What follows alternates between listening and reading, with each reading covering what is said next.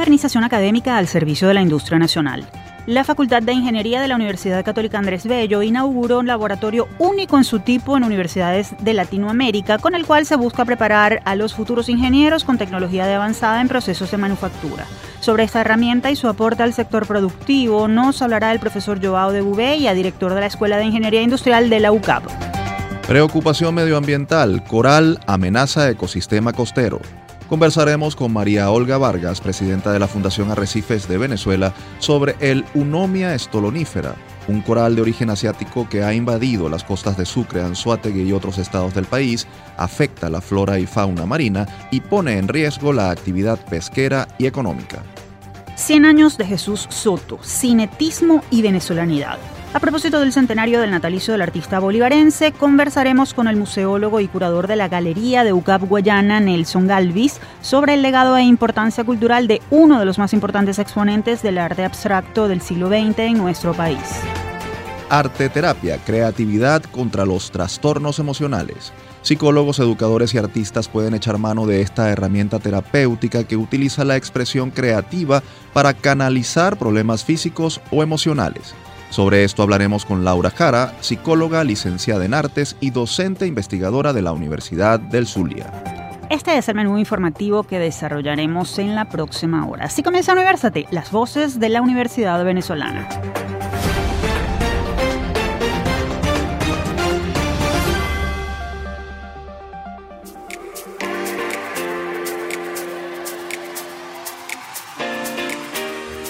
Les saludamos Efraín Castillo y Tamara Sluznis. Y les damos la bienvenida a Universate, espacio producido por la Dirección General de Comunicación, Mercadeo y Promoción de la Universidad Católica Andrés Bello, UCAP y Unión Radio Cultural. Este programa es posible gracias al equipo conformado por Isabela Iturriza, Inmaculada Sebastiano, Carlos Javier Virgües, Juan Juárez, Fernando Camacho y Giancarlos Caraballo. En la producción nos acompaña José Ali Linares. Amigos, gracias por sintonizarnos nuevamente. Para nosotros es un placer llevar hasta sus hogares contenidos de valor que vinculan a la Universidad Venezolana con el desarrollo de nuestro país. Y ya son cuatro años al aire. Además, seguimos comprometidos con nuestra misión de ser las voces de la Universidad Venezolana. Ahora, en este primer segmento, vamos a hablar sobre automatización, manufactura y formación académica a propósito de la inauguración de un innovador laboratorio en la UCAP. Actualidad Universitaria. Recientemente, la Facultad de Ingeniería de la Universidad Católica Andrés Bello, UCAB, inauguró el Laboratorio de Manufactura Flexible. Este espacio posee una línea de producción de 18 metros que es movible y desarmable Además, está dotado con el equipamiento y características necesarios para que los estudiantes adquieran herramientas prácticas en materia de procesos productivos y sus supervisiones. Para ampliar esta información nos acompaña vía telefónica el profesor Joao de Gubella, director de la Escuela de Ingeniería Industrial de la UCAB. Profesor Gubella, un gusto tenerlo en nuestro programa. Bienvenido a Universate. Igualmente, saludo para los dos. Profesor, eh, tenemos entendido que este laboratorio es único en universidades de Latinoamérica. ¿Qué ofrece? ¿Cuáles son esas características que lo hacen especial y qué conocimientos prácticos aporta a los estudiantes? Eh, sí, bueno, lo primero es que este laboratorio es una demostración de lo que es la ingeniería o la, ingeniería industrial en ahorita en el siglo, en el siglo XXI, que es la industria 4.0. Como sabemos, la, la industria ha pasado por diferentes tecnologías habilitadores, que es lo que hace la, evolución, desde la máquina de vapor, luego la corriente eléctrica y las líneas de producción de Henry Ford, y lo que tenemos acá es una representación de Industria 3.0, que es la automatización, es decir, agarrar los procesos que antes hacían las personas en una línea de producción, que sería una maquila, y cambiarlo por procesos automatizados. Pero la de nosotros es especial porque tiene la capacidad de conectarse en Internet y estar en la nube y tener desde cualquier parte del planeta supervisión y gestión eh, desde un sistema, desde un celular o desde cualquier computador. Entonces nos permite no estar en el proceso productivo, sino que nos puede llegar alarma, cantidad de productos aptos, no aptos y bueno, y cualquier cosa que nosotros queramos hacer por programación. Es decir, es una línea que está conectada al planeta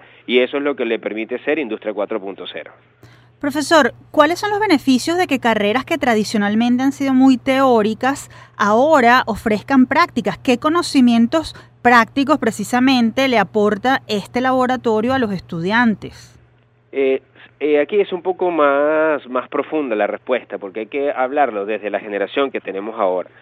Eh, nosotros necesitamos tener ingenieros industriales dedicados a procesos productivos, pero las carreras largas comienzan a ahuyentar a estas personas, lo ven como algo muy difícil, algo que no pueden lograr. Una manera de quitarle eso feroz o esa rigidez a las, a las carreras largas como ingeniería es hacerla más corta en el tiempo, pero al mismo tiempo evolucionarlas en el uso de tecnología. Es decir, toda esa teoría que podíamos ver o los ejemplos que podíamos ver a través de un video de YouTube o de un canal de televisión populares como History Channel o Discovery Channel, donde podemos ver el proceso productivo, una manera de acercarlo y que tú lo puedes estudiar para cualquier eh, persona de bachiller o cualquier interesado en proceso productivo es que la universidad invirtiera en esta tecnología a escala y fue exactamente lo que hicimos. Esto es para hacerlo más atractivo, más palpable y además que, bueno, todo eso que parece inalcanzable, aquí lo tenemos en el campus Montalbán de la Universidad Católica. Entonces eso le va a permitir a los estudiantes ver desde sus primeros semestres lo que hace un ingeniero industrial en el campo real y eso adelanta muchísimo la experiencia laboral porque lo estaríamos haciendo con máquinas que son reales. Son escala, pero reales. Eh, precisamente, además de, la formación de ese futuro ingeniero, ¿qué significa para las empresas que este tipo de talento eh, que necesita ya tenga los conocimientos prácticos necesarios para, para, aportar en los procesos productivos? ¿Cómo las impacta en cuanto a inducciones, capacitación, desarrollo de esos empleados? Eh, el impacto es abrumador, porque incluso, ¿qué estaríamos haciendo aquí? Adelantar ese seis meses, ocho meses que un recién egresado tiene que tener en una empresa donde la empresa invierte recursos e invierte eh, insumo, tiempo para que la persona aprenda del proceso productivo y después lo pueden colocar en un puesto de trabajo o en una estación de trabajo a realizar una tarea en específico. Todo hemos pasado por eso como ingenieros industriales. ¿Qué permite esto? Acortar todo ese tiempo, porque lo estaríamos haciendo con máquinas que son reales, procesos productivos que son reales, y como es flexible, podemos adaptarlo a lo que esté en boga. Bueno, hoy en día tenemos una llenadora, que tapa su frasco y además lo pone en gaveras. Bueno, eso es similar a lo que hacen algunas empresas en el país, pero como es flexible podemos desarmarla y armarla para representar otro proceso productivo. Entonces el estudiante ya desde sus propios semestres, desde el cuarto en adelante, eh, recordando que ahora somos de ocho semestres, estaría trabajando con estas líneas, además de forma interdisciplinaria, porque este laboratorio también le sirve a la escuela de administración, que son los típicos perfiles que están asociados a procesos productivos. El ingeniero industrial, dedicado directamente al proceso, no es el que toma la decisión definitiva, pero ahora puede tener una conversación mucho más real con el administrador y no tener tanta diferencia entre lo que es la academia y el mundo laboral. Esto acerca los dos mundos y además que podemos atender necesidades específicas de una empresa en el caso de que queramos formar a personas específicas en un proceso productivo. Así que bueno, sí, esto nos convierte en algo más real, más eh, productivo y además más eficiente. El estudiante tiene la capacidad de que cuando entra a la empresa ya, todo, ya conocería todo a dónde tiene que trabajar. Estamos conversando con Joao de Ubella, director de la Escuela de Ingeniería Industrial de la UCAP. Precisamente, profesor, queremos profundizar en lo que nos comentaba minutos antes. En una nota informativa leíamos que el Laboratorio de Manufactura Flexible de la UCAP está al servicio no solo de estudiantes de ingeniería, sino de otras carreras. Eh, usted acaba de comentar que administración. Eh, ¿cómo se puede ofrecer esa información transversal? Y además, ¿hay otras titulaciones o habría otras titulaciones involucradas? Eh, en un futuro sí, porque estas máquinas tienen tecnologías que están asociadas a otras carreras. Por ejemplo, lo que se maneja es información, eso abarcaría la escuela de informática la forma entre interconectarme con el celular estando en cualquier parte del planeta, eso es telecomunicaciones.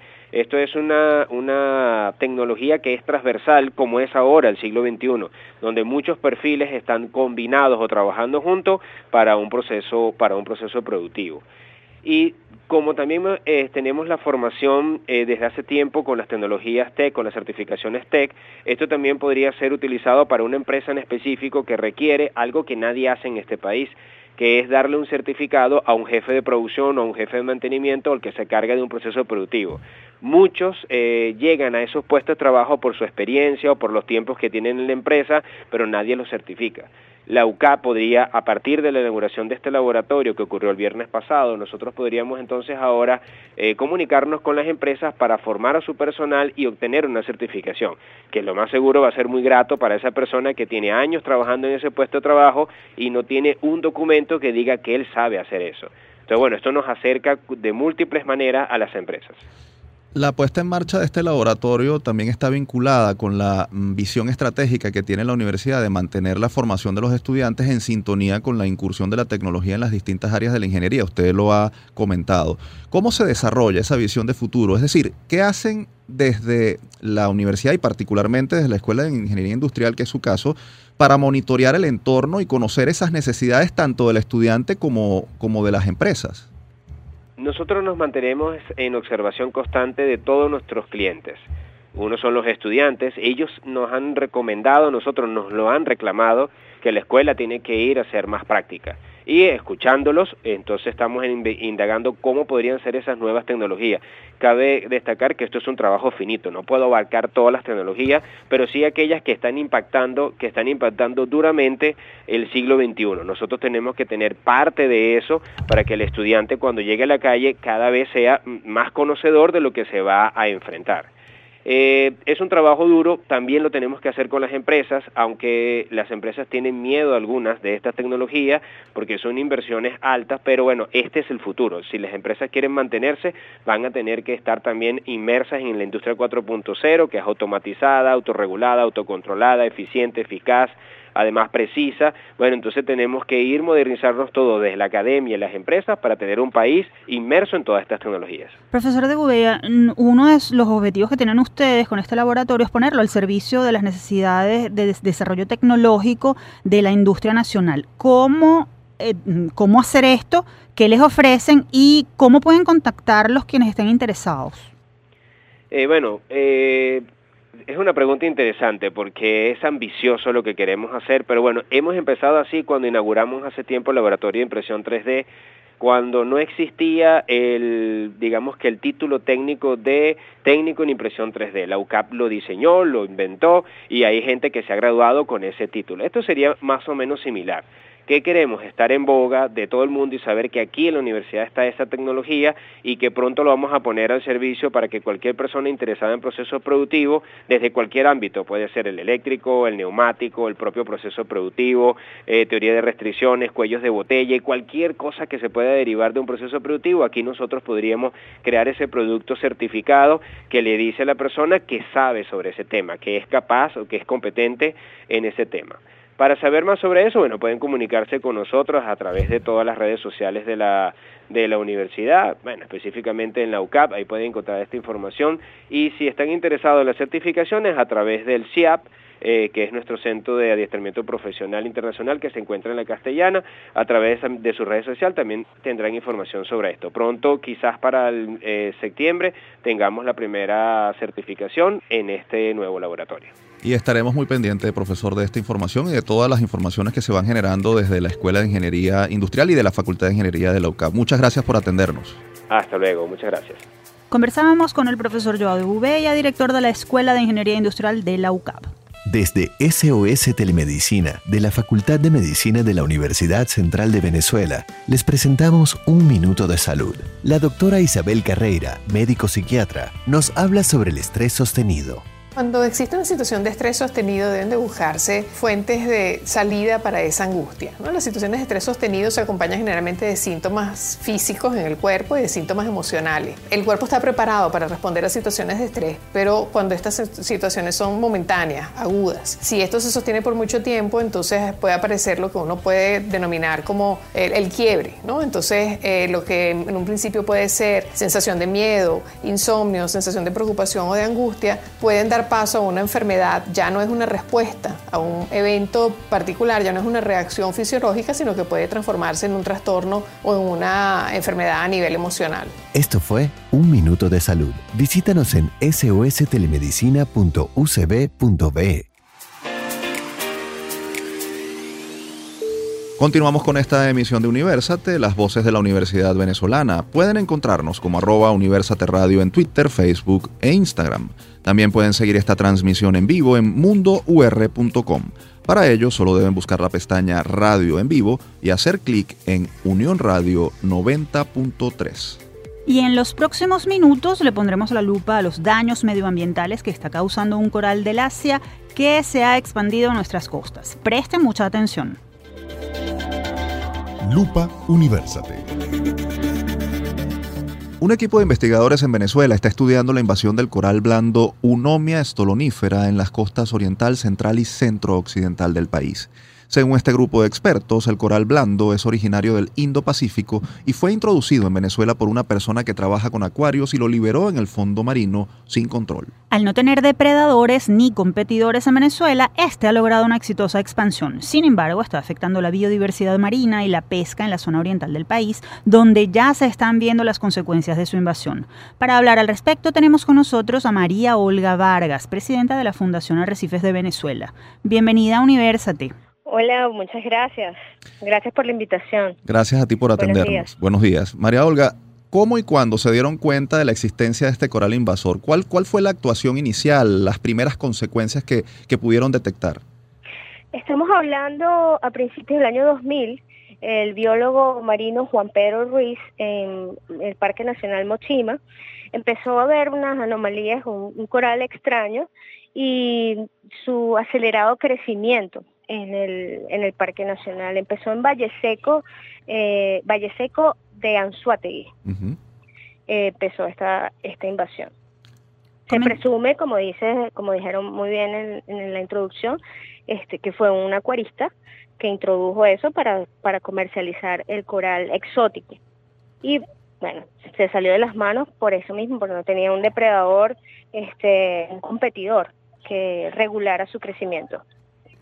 ¿Qué perjuicio podría causar o ya está causándole eh, al ecosistema marino este depredador y hasta dónde podría ejercer su radio de acción? Bueno, bien, él, está amenazando la biodiversidad de los, los, corales nativos este, y por supuesto afecta también a la fauna, a los peces. Ellos se retiran del lugar a medida que va creciendo, va tomando espacio el octocoral Unomia stolonífera. Entonces afectaría, en, bueno, ya está afectando en el estado Anzuate y el estado Sucre el, el tema de la pesca. Se convertiría en un problema socioeconómico y, bueno, de seguridad alimentaria también para el país. Precisamente, eh, ¿cómo, cómo, ¿qué especies de, de peces están siendo afectadas por, por, la expansión de este, de este coral y, y qué otras eh, consecuencias para la vida humana eh, tiene eh, eh, la invasión de, del Unomia? Bueno, bien, para nosotros este, el, el octocoral no, no nos perjudica, o sea, no, no, es, no es tóxico para nosotros. Es, nosotros nos veríamos afectados el tema del turismo, por supuesto, porque es, un coral bien desagradable al tacto, porque invade por lo menos toda la en, Mochima. Lo puedes ver desde imágenes aéreas, en dron, que se, se, han, se han tomado varias fotografías aéreas. Es bien, bien interesante lo que hace porque él puede crecer de 0 metros, de unidad de 0 a 50 metros, se ha visto eh, un nomia, a 50 metros de profundidad, de 0 a 50 metros. Estamos hablando con María Olga Vargas, presidenta de la Fundación Arrecifes de Venezuela. Leímos recientemente que científicos de varias universidades se están involucrando en la atención de este problema. ¿Cuál debería ser la prioridad desde el punto de vista de la investigación? Bien, este, también está, eh, aparte de Juan Pedro Ruiz, que fue el biólogo que clasificó la especie, hizo la publicación científica, eh, en conjunto con la Universidad de Israel. Eh, también ahorita se, está, se, están, se está involucrando la profesora Estrella Villamizar de la Universidad Central y un grupo de científicos del IBIX. están, están haciendo algunas pruebas en sus acuarios en la Universidad Central este, para ver el tema genético y cómo pueden, eso lo podrían explicar mejor los científicos, que, no es, que no es mi caso. Ahora bien, eh, eh, más allá del trabajo de investigación científica, ¿qué otras acciones deberían emprenderse a corto y mediano plazo para erradicar este, este coral o al menos contrarrestar su acción en las, en las costas? ¿Qué deberían hacer las autoridades y cómo pueden incluso involucrarse eh, organizaciones ambientalistas como, como la que usted dirige o, o, grupos como de, los de buzos en los que usted también está involucrado? Sí, bueno, ahora el proyecto UNOMIA está esperando eh, la autorización de diversidad biológica del MINEC para poder eh, eh, implementar unos ensayos experimentales con, un equipo. Este, todavía no se pueden hacer eso, esos experimentos porque pues, hay que tener unos permisos los permisos pertinentes para hacer esa, esas pruebas, para ver si se hace una extracción mecánica del coral, ya que no lo podemos hacer manual porque es algo muy extenso, o sea, estamos hablando de, de, muchas hectáreas de, de coral. ¿Cuánto tiempo, eh, perdón, cuánto tiempo podría tomar extraer eh, eh, este, este, este coral de, de, de, bueno, del, del, lecho marino, de, de, la costa, por, por lo que usted menciona, pues que mecánicamente es más fácil, pero manualmente es lo que se, se entiendo se ha hecho en, algunas, en algunos casos. Manualmente nosotros podríamos hablar en horas uso, por ejemplo, nosotros que estamos, podemos, podemos trabajar bajo del agua, podríamos hablar de un metro cuadrado eh, entre dos usos, mm, una hora. O sea, es algo de verdad ineficiente para la cantidad de, de, unomia que tenemos en el país. Porque no es solamente en Mochima, que tenemos una, estamos hablando que puede, puede ser 50% del Parque Nacional afectado. Estamos hablando también de Valle Seco Choroní, que tiene eh, puede ser un 80% colonizado de, de esa playa de Valle Seco. No sabemos hasta dónde está afectada la costa de Choroní, porque habría que hacer una prospección de, de, todo el área. Y también tenemos en Falcón, eh, Proyecto Unomia fue en el año, el principio del 2022, a Falcón específicamente en Cayo Sur. Hay, un, hay una, una colonia importante allí. Nos aclaró hace minutos que este depredador no es, mm, no, no, causa perjuicio a, a, los, humanos. Sin embargo, entendemos que la población también debe sensibilizarse sobre este tema. ¿Qué llamado a la acción hace a la gente común, a la sociedad civil? Mira, la sociedad civil, este, las personas que somos amigos del mar, que, que lo puedan que lo puedan ver haciendo snorkel, eh, comunicarse con, puede ser a través del Instagram de Fundación Arrecifes de Venezuela, a través de también del de Unomia Project, también arroba Unomia Project, este, que es el, Instagram de, del proyecto Unomia, eh, que son los científicos de eh, del equipo de Juan Pedro Ruiz. este, también pueden comunicarse también con, con los científicos de la Universidad Central. Y bueno, este, tomarle fotos e informarnos e informarnos dónde puede estar este coral.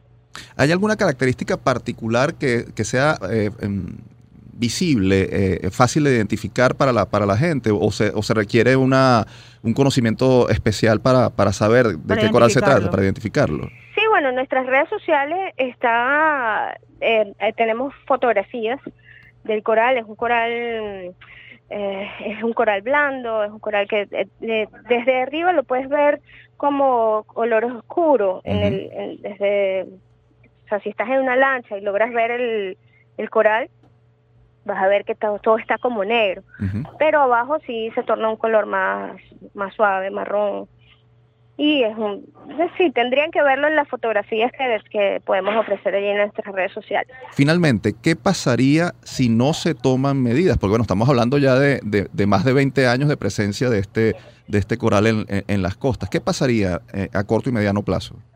Sí, bueno, eh, primeramente el, el Estado venezolano eh, tiene que estar involucrado con, con, todo, con toda esta problemática creo que ya está al tanto de, la situación y bueno, trabajar en conjunto. Eh, ¿Cuáles son las consecuencias que más graves de esto? El tema de la pesca. El tema de la pesca y no es nada más en Venezuela, estamos hablando de que el Caribe está peligrando, o sea, tenemos aquí cerca de, las colonias que tenemos en Falcón, tenemos Curazao, Bonaire, eh, todas estas islas, las islas ABC. Y bueno, todo, el Caribe está en, peligro, en serio peligro. María Olga, agradecemos la información que nos brindaste y dejamos abierta la invitación para que nos pongas al tanto de cómo avanza, cómo vaya avanzando este caso. Bueno, muchas gracias a ustedes por interesarse en este tema, que de verdad necesitamos mucha difusión para tomar mm, este, más medidas que sean efectivas. Así es, estamos muy, muy atentos. Teníamos en línea a María Olga Vargas, presidenta de la Fundación Arrecifes de Venezuela. Ahora nos vamos a la pausa. Al regreso continuaremos con más de Universate, las voces de la Universidad Venezolana.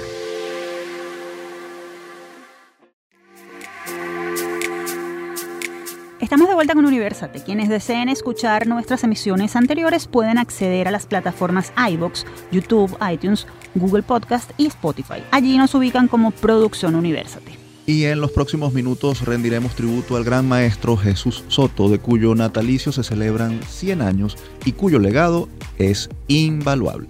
Esto y más en nuestra próxima sección. Foro Universate.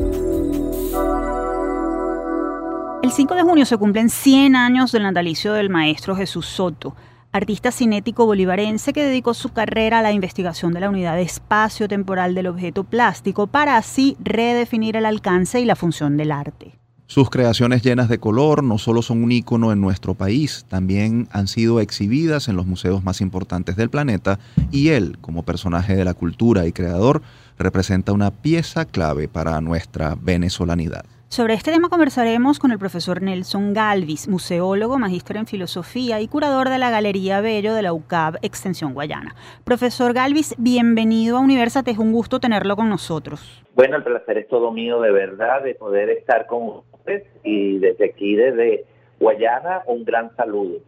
Muchas gracias por atendernos. Profesor, en el centenario del natalicio de Jesús Soto quisiéramos sus reflexiones sobre cómo este maestro del arte cinético logró convertirse en uno de nuestros íconos. ¿Cómo trascendió? ¿Qué lugar, ¿Qué lugar ocupa dentro de la historia del arte contemporáneo? Bueno, creo que la primera señal de la vigencia del maestro Soto es precisamente que estamos celebrando este centenario y que está presente prácticamente en nuestra geografía este, intelectual y en nuestra geografía hasta conmemorativa. Y hablamos de 100 años con tal vigencia porque hubo un trabajo claro, 100 años de su natalicio, de su producción artística cuentan unos tantos más. Este, eh, el taller que funda Jesús Soto desde sus inicios, en su gran búsqueda, en estas revisiones que él hizo del, del, del arte europeo, del arte constructivista y de todas esas tendencias que pudieron alimentar prácticamente esta investigación con la que él se hizo de herramientas para eh, elaborar todas sus composiciones. Fue siempre muy serio, siempre fue muy constante, muy comprometido. Y bueno, por supuesto que eso trajo como consecuencia el hecho de que él ganara el sitial de honor que tiene en este momento en las artes universales. Una de las mayores inquietudes de Soto era que el público pudiera involucrarse con su arte. ¿Qué representó para el arte moderno esa posibilidad de que las personas pudieran formar parte de la obra? ¿Qué aporte brindó Soto con esa concepción? Fue ya creo que el, digamos, el punto más eh, alto de la madurez del proceso creativo y de la producción artística de Jesús Soto. De hecho, que el cinetismo planteaba una posibilidad de involucrar a un espectador cada vez más activo. El espectador tiene que tener una cierta, un cierto movimiento y debe que ser más participativo frente a la obra para que el fenómeno expuesto se pueda, este, se pueda dar. Eh, la completud de la obra la logra esa eh, nueva participación del artista, ya no, del espectador, perdón, ya no es un espectador pasivo y el ingreso a la obra, pues por supuesto que fue algo verdaderamente eh, eh, revolucionario y completamente transformador de todo lo que se había establecido. ¿En qué se traduce ese carácter revolucionario del que usted está hablando, profesor? Eh, estamos acostumbrados a observar, a ser pasivos ante la obra de arte. La obra de arte viene a nosotros como un objeto que transmite un concepto. Esta vez el concepto se completa con la participación del espectador. El espectador es parte, es como un elemento más de todo el, eh, digamos, el, la idea compositiva. Pero además de eso, termina siendo parte de la obra misma. Entonces, no es desde el mundo que miramos la obra, sino que ahora miramos el mundo desde la obra. Profesor Jesús Soto es uno de los mm, llamados héroes civiles del siglo XX venezolano. Ahora, más allá del valor artístico de su obra, ¿qué representa Soto para el país y para la venezolanidad? Creo que además del orgullo del gentilicio por el hecho de haber eh, habernos puesto en el mapa de la historia universal del arte es eh, el legado, el legado de, Jesús Soto como el, que ha inspirado prácticamente una forma cívica de que a través de la obra misma, del arte mismo, de la estética misma, nosotros podamos entender y consumir la sociedad. Tenemos el respeto hacia lo cívico, hacia lo urbano, porque hemos visto en la obra y en la estructura propia de las obras de Soto esa formalidad, esa, ese orden en la composición y en los elementos que bueno pueden este, impulsar cada vez más la conciencia cívica que tendríamos que tener y que tendríamos que forjar para eh, procurar cada vez una sociedad mejor.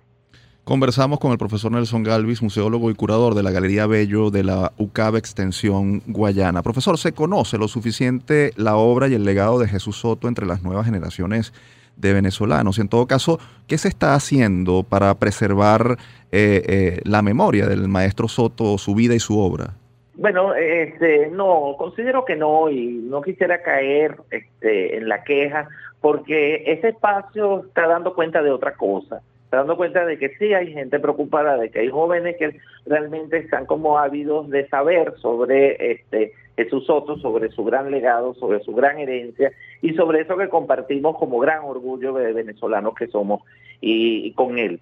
Eh, creo que nunca se hace lo suficiente, sin embargo, bueno, esperemos que esta oportunidad de conmemorar y celebrar el centenario de su natalicio pueda proveer de este, cualidades visuales donde podamos involucrarnos y ver la maravilla que se puede generar desde una condición, digamos, este, nacional.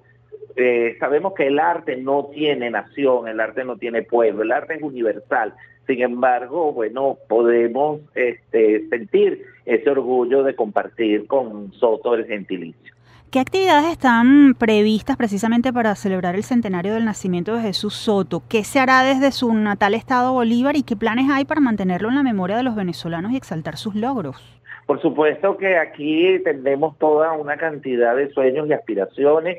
Desde la Galería Bello, aquí en la UCAP Guayana, vamos a eh, eh, a proyectar pues, una exposición conmemorativa.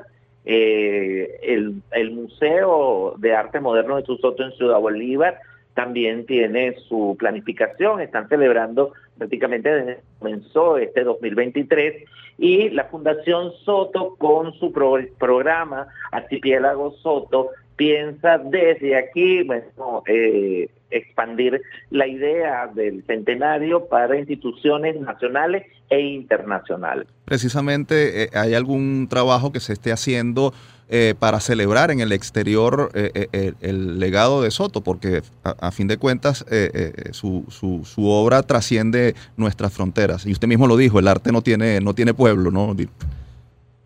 Por supuesto.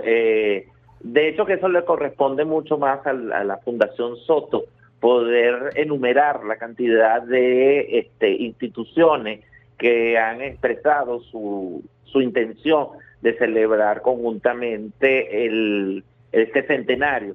Y la Fundación Soto eh, propone que la celebración del centenario para todas aquellas instituciones nacionales e internacionales que quieran sumarse a este gran evento pueden hacerlo desde junio de 2023 hasta junio de 2024. Digamos que ese es el periodo para conmemorar el centenario del maestro Soto.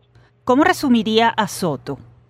No, no tiene resumen, no hay brevedad posible. Yo creo que este, los discursos cada vez podrían ser más amplios. Es más, este, yo siento que, y, y bueno, eh, predico que las formas más resumidas son la gran economía de medios de expresión que Soto logra para llevar una idea y un concepto. Sin embargo, en discurso y en, en intención, yo siento que no puede haber resumen posible. Profesor Galvis, le agradecemos muchísimo haya compartido sus mm, consideraciones sobre este maestro Jesús Soto a propósito de su centenario y por supuesto que nos haya acompañado en Universate, este espacio plural y de encuentro. Gracias por acompañarnos. Gracias a ustedes por la invitación. Estábamos conversando con el profesor Nelson Galvis, museólogo y curador de la Galería Bello de la UCAB Extensión Guayana. compartimos con ustedes una nueva píldora de autocuidado. Micros narrados por expertos de la Unidad de Psicología Padre Luisa Sagra de la Universidad Católica Andrés Bello, que contienen recomendaciones para tu bienestar. Las relaciones románticas son muy importantes para los adolescentes porque les ayudan a desarrollar su intimidad e identidad. Tener pareja o no tenerla puede afectar la posición que un adolescente tiene dentro de su grupo de compañeros. La mayoría de los adolescentes ha tenido al menos o se espera que tenga una relación de pareja que pueda durar entre un par de meses a un año. A medida que continúa el desarrollo, la influencia de la pareja va ganando mayor preponderancia, en contraposición a las influencias de los padres, hermanos o amigos. La calidad de las relaciones románticas puede verse afectada por las relaciones con los padres y los iguales. El matrimonio o relación de los padres sirve como modelo para guiar al adolescente en cómo debe comportarse ante diversas situaciones y conflictos que se presenten en las relaciones de pareja. Llegamos al final de esta píldora de autocuidado. Si deseas comunicarte con nosotros, puedes escribirnos a través del correo upla.clinica.gmail.com. Los esperamos en una próxima píldora.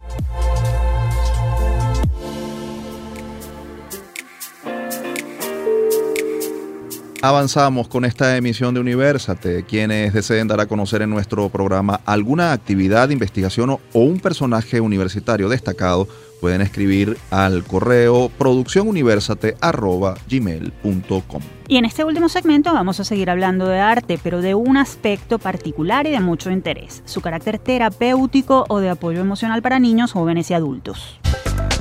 Todo me sirve, nada se pierde. En estos tiempos donde es común que niños, jóvenes y adultos manifiesten problemas de ansiedad, depresión u otros trastornos, el arteterapia puede ser una herramienta para recuperar o mejorar la salud. Esta técnica se basa en la intervención psicoterapéutica de los pacientes con creatividad y expresión artística para abordar dificultades emocionales, trastornos de comportamiento, discapacidades físicas o mentales y trastornos neurológicos, entre otras condiciones. Desde la Argentina nos acompaña una experta en el área que nos dará luces sobre este tema. Le damos la bienvenida a Universate a la profesora Laura Jara. Ella es psicóloga, licenciada en artes, docente investigadora de la Universidad del Zulia y experta en arte terapia. Bienvenida a Universate, profesora. hola, ¿qué tal? Bueno, muchas gracias por la invitación. Encantada de estar aquí. Profesora, eh, asomamos algo en la presentación que acabamos de hacer, pero quisiéramos que usted nos ampliara la información. ¿En qué consiste la arteterapia y en qué se diferencia de otras maneras de encarar trastornos psicológicos? Eh, uno de eh, los grandes caminos que toma el arteterapia es el, camino de lo simbólico, ¿no?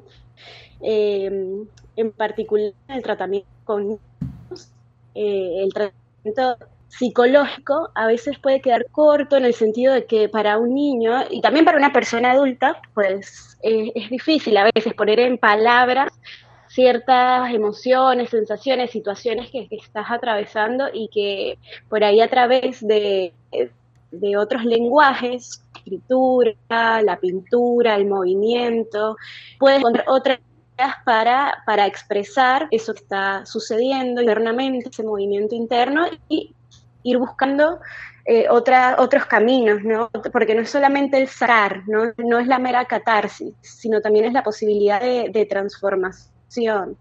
Eh, nombro ahora a, los niños porque, bueno, me, convocaron por un artículo que escribí hace justo 10 años, estaba releyéndolo y, este artículo salió hace 10 años, em, que fue parte de mi, de mi tesis de artes escénicas en la que estuve trabajando con niños y, arte terapia. Pero bueno, quisiera aclarar también que la arteterapia es para todas las edades, para eh, cualquier condición, eh, cualquier persona puede practicar arte terapia y, bueno, afortunadamente cada vez se está conociendo más eh, porque bueno, también en este mundo que ustedes nombraban tan, tan agitado, ¿no? de tantos estímulos, es importante encontrar espacios para, para autorregularnos, para volver a, lo tangible, a los sentidos. y precisamente esto es lo que, lo que trabaja el arteterapia, ¿no? También poder conectar de vuelta con, nuestro medio y, tener, bueno, como una, una, mirada más, más amplia, aprender a, a autorregularnos. Ahora, profesora, eh, ¿cuáles serían los beneficios específicos de la arteterapia frente a otras herramientas de intervención psicoemocional? ¿Hay algún dato o datos um, científicos sobre su capacidad para mejorar eh, la situación de los pacientes, por ejemplo?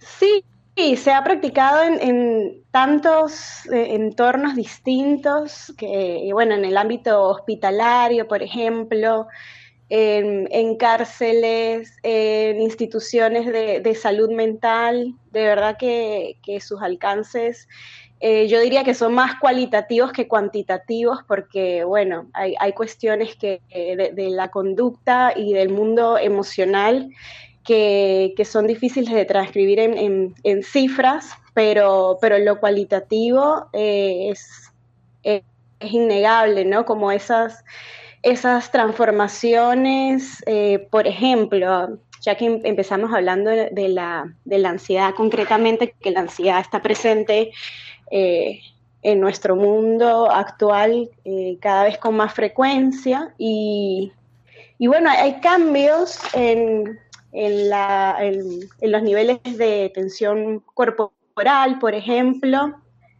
los cambios de, de ¿Perdón? Sí, sí, sí, sí, escuchamos.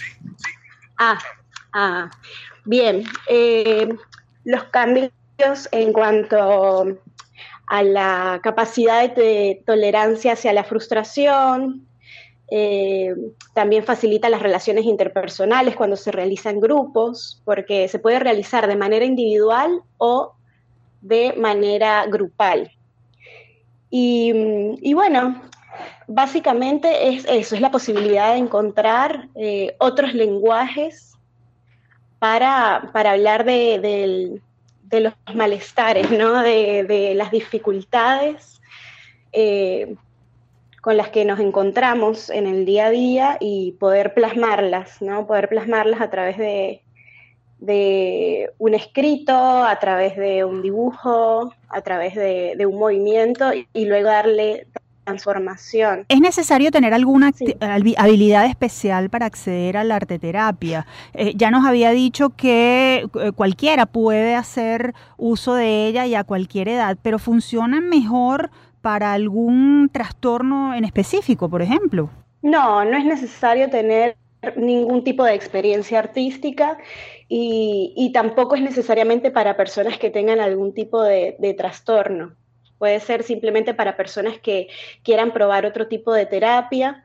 Eh, personas que aquí en, Argentina, bueno, que ahora se está conociendo más, hay personas que quizás llevan años haciendo psicoanálisis, porque aquí el psicoanálisis es, es sumamente común, es parte del día a día y las personas pasan años haciendo psicoanálisis y quizás llega un momento en que dicen, uh, bueno, estoy eh, cansada de contarme siempre la misma historia, ¿no? Como de, repetirme o de repetir ciertas narrativas y quiero probar algo, algo distinto.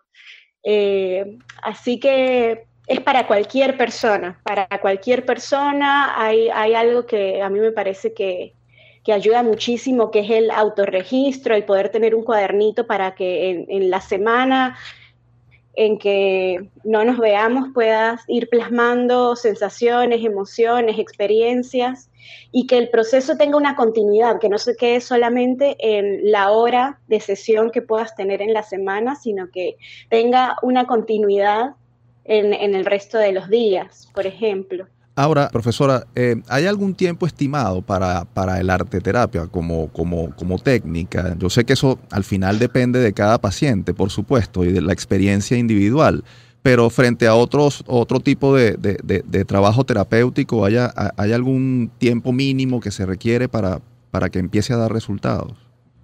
Bueno, eh, eso realmente que es muy, muy, muy de caso a caso, ¿no? Eh, porque, por ejemplo, en, los enfoques psicológicos, en la terapia cognitivo-conductual, hay, tratamientos breves y quizás en el psicoanálisis eh, llevan mucho más tiempo, ¿no? Dependiendo de, lo que se esté tratando.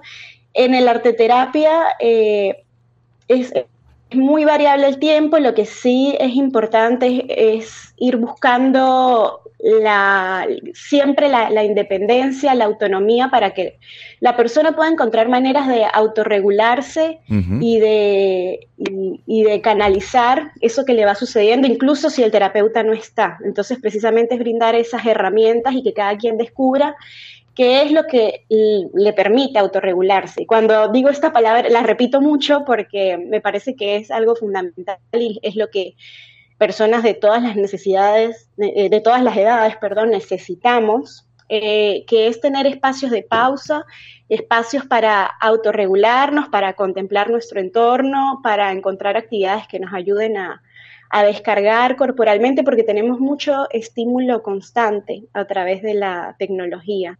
Ahora bien, ¿qué llamado hace a psicólogos, a educadores, a psicopedagogos a incorporar esta técnica de trabajo eh, terapéutica? Porque, bueno, pareciera que, es muy interesante, pareciera no, perdón, es muy interesante, pero pareciera que falta mucho por hacer en esa materia.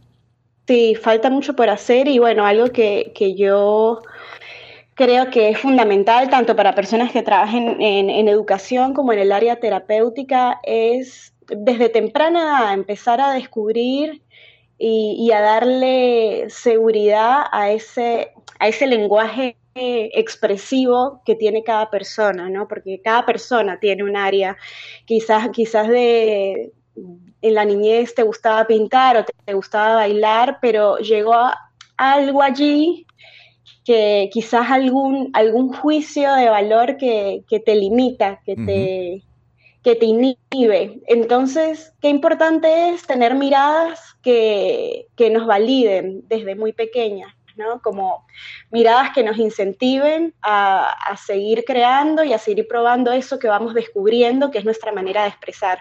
Porque, bueno, en arte terapia también creemos eh, en esto, en que cada quien tiene su vía, su canal para expresar. Quizás aún no lo has descubierto, quizás se ha dormido, quizás en la niñez estuvo y después se quedó allí, ¿no? Quedó allí congelado porque se instala la, eh, otro tipo de aprendizaje, ¿no? Más desde la racionalidad. Entonces, poder eh, incentivar estos, estos canales, ¿no? Poder eh, dar una mirada sin juicio, una mirada más, más amable desde la educación y desde lo terapéutico, eh, para que cada quien, bueno, pueda encontrar una vía de expresión en la que se sienta más, más libre. Laura, gracias por compartir con nosotros e ilustrarnos sobre este tema de la arte terapia. Bueno, muchas gracias a ustedes por la invitación, bueno, encantada de tener esta, este enlace, esta conexión con mi país. Escuchábamos a Laura Jara, psicóloga licenciada en artes, docente, investigadora de la Universidad del Zulia y experta en arte terapia. Ha llegado el momento de despedir este episodio de Universate, no sin antes compartir nuestra acostumbrada frase de la semana.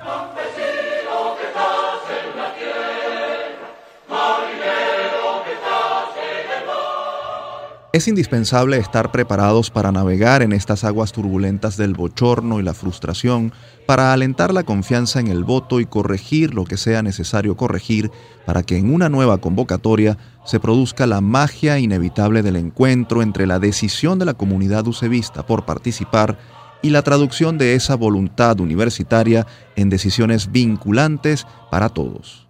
Esa es la fortaleza indetenible de la democracia a la cual estamos obligados a apostar. Lo dijo Vladimir Mujica, científico, docente, investigador y profesor titular de la Universidad Central de Venezuela, UCB, a propósito de las elecciones de autoridades, decanos y representantes profesorales de esa casa de estudios, las cuales fueron suspendidas el pasado 26 de mayo por problemas logísticos, reprogramadas para el próximo 9 de junio. Desde Universate enviamos nuestra solidaridad a la comunidad ucevista y hacemos votos porque estos comicios se lleven a cabo con normalidad por el bien de la Universidad venezolana y del país.